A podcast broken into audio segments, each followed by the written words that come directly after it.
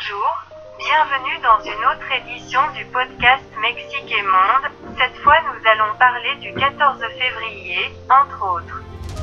Car vous savez que le 14 février est une célébration qui a commencé avec l'empereur Claude II à Rome. Qui a décidé d'interdire les mariages chez les jeunes parce qu'il considérait que les hommes célibataires étaient de meilleurs soldats. Mais un prêtre du nom de Valentin considéra que c'était une erreur et continua à procéder aux célébrations des mariages du saint patron des amoureux et nous le commémorons le 14 février.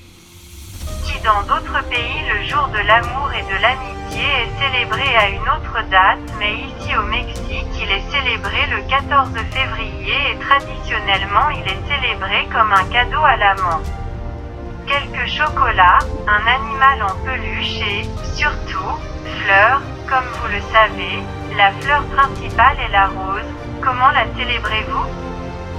Les chocolats et les fleurs et les peluches sont aussi traditionnels, ou ils sont un peu plus romantiques et, par exemple, ils peuvent préférer une grande sérénade avec des mariachis ou quelque chose comme ça, comme c'est la coutume ici au Mexique. Maintenant, nous allons changer un peu de sujet car il s'agit d'un podcast du Mexique et du monde.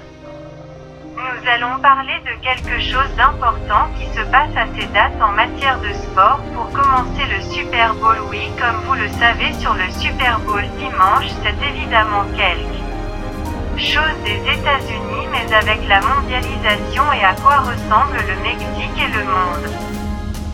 Il est déjà célébré pratiquement partout dans le monde et le Mexique est devenu l'un des grands fans de regarder le Super Bowl et nous ne devons pas non plus oublier que nous sommes comme ça en parlant du Mexique. N'oublions pas que le guacamole et les nachos font partie du Super Bowl, donc vous savez que c'est le Mexique et le monde et comment vous célébrez le Super Bowl et comme je le disais.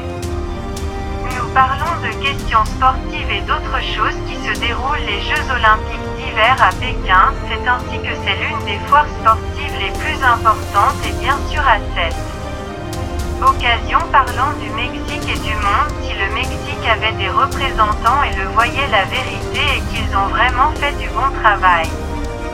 Qu'en pensez-vous et précisément comment c'est le Mexique et le monde?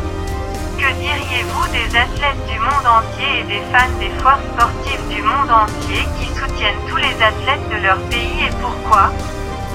Nous n'allons pas penser que puisque c'est le Mexique et le monde, penser aux Jeux olympiques comme une tentative de célébrer le monde ensemble, en essayant de s'unir dans quelque chose en commun. Qui est le sport? Et vous qui pensez comment vous le célébrez, comment vous le vivez dans vos pays? Bon, c'est tout pour l'instant et je n'ai plus rien à faire, mais merci de nous avoir écoutés et aussi vous inviter à nous donner vos avis et commentaires sur nos réseaux sociaux dans le mail podcast. Mexique et le monde sur gmail.com, s'il vous plaît, écrivez tout ensemble et en minuscule aussi sur Twitter à Mexico la parole sur Facebook dans le podcast Mexico et le monde et sur la chaîne YouTube. Mexico et le monde, merci encore de nous avoir écoutés et au plaisir de vous voir dans la prochaine édition. Merci, bye.